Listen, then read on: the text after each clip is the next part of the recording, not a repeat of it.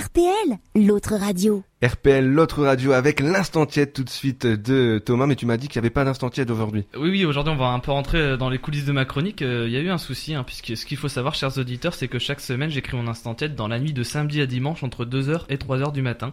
Or, comme vous, vous le savez, ce week-end nous sommes passés à l'heure d'été. Je n'ai donc pas pu écrire d'instant tiède. hein. Le temps alloué à ma créativité n'a pas eu lieu cette semaine, puisqu'il n'a jamais existé.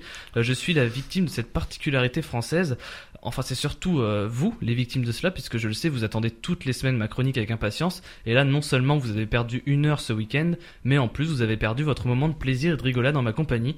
Alors dans un film de science-fiction, on dirait que c'est une faille spatio-temporelle qui fait que vous n'avez pas eu d'instant tiède cette semaine. Dans le monde de la radio, il existe également un terme pour décrire ce cas de figure. On appelle ça une excuse de branleur. Euh, mais là, vous n'avez que la partie visible de l'iceberg avec cette absence de chronique. Mais je ne suis pas la seule victime de ce changement d'heure. Les programmes télé et radio de la nuit ont également tous été bouleversés. hein. Sur France 2, l'émission de Laurent Ruquier, On n'est pas couché, a dû être proposée en version light. Elle n'aura donc duré que 7h30 au lieu des 9h d'antenne habituelle.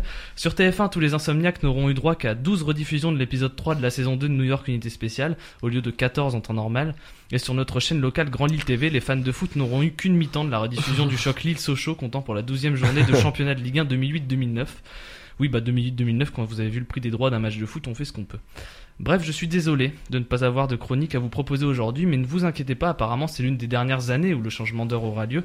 Oui, parce qu'il y a des gens qui militent pour que ce changement d'heure n'existe plus, euh, les fans de ma chronique déjà, mais également les gens qui n'ont que ça à foutre, hein. les gens qui se battent pour ça, c'est les mêmes gars que ceux qui luttent pour que les enfants aient une nourriture équilibrée à la cantine, ou alors qui dénoncent la trop grande présence d'anglicisme dans la langue française, globalement des gens qui n'ont pas eu une vie trop dure. Pour la plupart, ils s'appellent Jean-Denis ou Jean-Michel, ils portent un tricot de peau, et quand on leur demande si ça va, ils répondent euh, comme comme ça.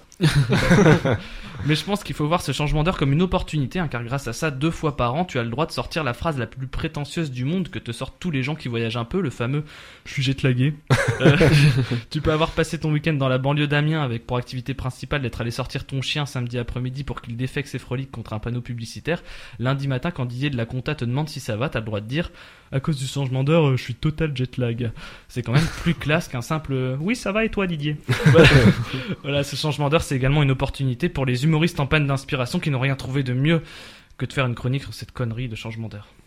Merci Thomas. Et super court aujourd'hui l'instant. J'ai Eh été oui. surpris. J'ai été surpris. Bah, j'en ai pas eu, j'en ai pas préparé. Oui, c'est vrai. Mais bon, c'est quand même un instant tiède. RPL, l'autre radio.